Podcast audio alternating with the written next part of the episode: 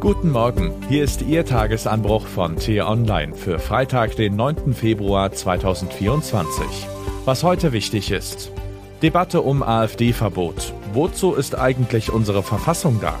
Geschrieben von T-Online Hauptstadtbüro-Reporter Daniel Mütze und am Mikrofon ist heute Axel Bäumling. Fünf Wochen ist es her, als die Republik durch eine Recherche von Korrektiv von dem Potsdamer Geheimtreffen erfuhr, wo im Beisein von AfD-Politikern Deportationsfantasien diskutiert wurden. Seitdem besteht eine Art politischer Schwebezustand. Die einen fordern mit Werbe ein Verbot der Rechtsaußenpartei, die anderen warnen nicht weniger wortgewaltig vor den politischen Konsequenzen eines solchen Schrittes. Beide Positionen greifen zu kurz und sind im schlimmsten Fall politisch fahrlässig. Größtes Problem der Verfechter eines Verbots ist das Timing. Im September wird in Thüringen, Sachsen und Brandenburg gewählt. In allen drei Bundesländern könnte die AfD als stärkste Kraft aus der Wahl hervorgehen. Ausgerechnet im Wahljahr ein Verbotsverfahren anzustrengen, gibt der AfD reichlich Futter für ihre Behauptung, die angeblichen Altparteien wollten sich der politischen Konkurrenz entledigen. Vor allem drängt sich die Frage auf, warum die Voraussetzungen für ein Verbot nicht schon viel früher geprüft worden sind, da das Potsdamer Treffen diesbezüglich kaum neue Erkenntnisse erbracht hat, was ihnen jeder Innenminister bestätigen wird. Komplizierter wird es aber bei denen, die vor den politischen Folgen eines AfD-Verbots warnen. CDU-Chef Friedrich Merz etwa sagte kürzlich, ein Verbotsverfahren würde zum jetzigen Zeitpunkt die AfD nur noch in ihrem Opfermythos und in ihrer Märtyrerrolle bestärken. Viel wichtiger ist aber doch, ob eine Partei die Demokratie in Deutschland zertrümmern will, sollte nicht von der Befürchtung abhängig gemacht werden, dass diese Partei sich hinterher als Opfer präsentieren kann. Oder ob es ihr im Wahlkampf hilft. Entscheidend ist doch, ob sie gegen die Verfassung verstößt oder eben nicht. Alles andere ist Beifang. Natürlich darf man die möglichen politischen Folgen eines Parteiverbots nicht kleinreden oder ignorieren. So gibt es mittlerweile in ostdeutschen Landesregierungen die Befürchtung, dass ein AfD-Verbot zu gewaltsamen Aufständen führen könnte. Die AfD sei mittlerweile zu groß und zu mächtig, als dass man sie verbieten könne, ohne auch den Frieden im Land zu bedrohen, hört man in Hintergrundrunden. Eine Sorge, die man nicht leichtfertig wegwischen sollte, die aber dennoch nicht wegweisend sein sollte. Eine Demokratie ist nur dann wehrhaft, wenn sie ihre Rechtsmittel konsequent einsetzt und nicht vor ihren Feinden zurückweicht. Zudem sollte man aufpassen, dass das schärfste Schwert der wehrhaften Demokratie, das Parteiverbot, wie gerne gesagt wird, nicht zu ihrem stumpfesten verkommt, weil ständig neue Gründe aufgeführt werden, warum man es nicht anwenden sollte.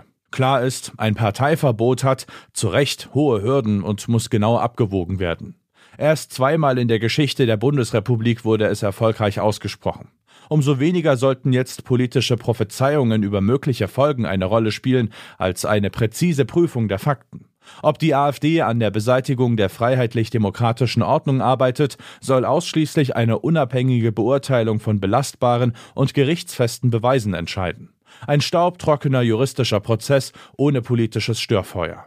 Daher ist es gut, dass sich die SPD-Innenminister von Bund und Ländern an diesem Freitag zu genau dieser Frage treffen. Neben einem Aktionsplan gegen Rechtsextremismus soll es Informationen unserer Redaktion zufolge zudem um die Prüfung eines AfD-Verbots gehen. Wie meine Kollegin Annika Leister und ich berichten, gibt es auch bei den SPD-Ministerinnen und Ministern durchaus unterschiedliche Positionen. Verkompliziert wird die Debatte noch durch die Ungewissheit, ob für ein Verbot die Bundes-AfD oder nur als gesichert rechtsextrem eingestufte Landesverbände in Thüringen, Sachsen und Sachsen-Anhalt in Frage kämen. Auch hier herrscht selbst bei Experten Unklarheit, auch mangels historischer Präzedenzfälle. Niemand weiß, was am Ende dieses Prozesses herauskommt. Gut möglich, dass die Innenminister zu dem Schluss kommen, dass die bisher von ihren Verfassungsschutzämtern gesammelten Indizien für ein Verbotsverfahren im Sinne des Grundgesetzes nicht ausreichen. Sollte das der Fall sein, sollte die AfD-Verbotsdebatte zeitnah beendet werden, während die Ämter im Stillen weiter sammeln. Denn eine Verbotsdiskussion, die nicht von Fakten gedeckt ist, wäre dann tatsächlich nichts weiter als ein kostenloses Wahlkampfgeschenk an die Opferstrategen von der AfD. Was heute wichtig ist.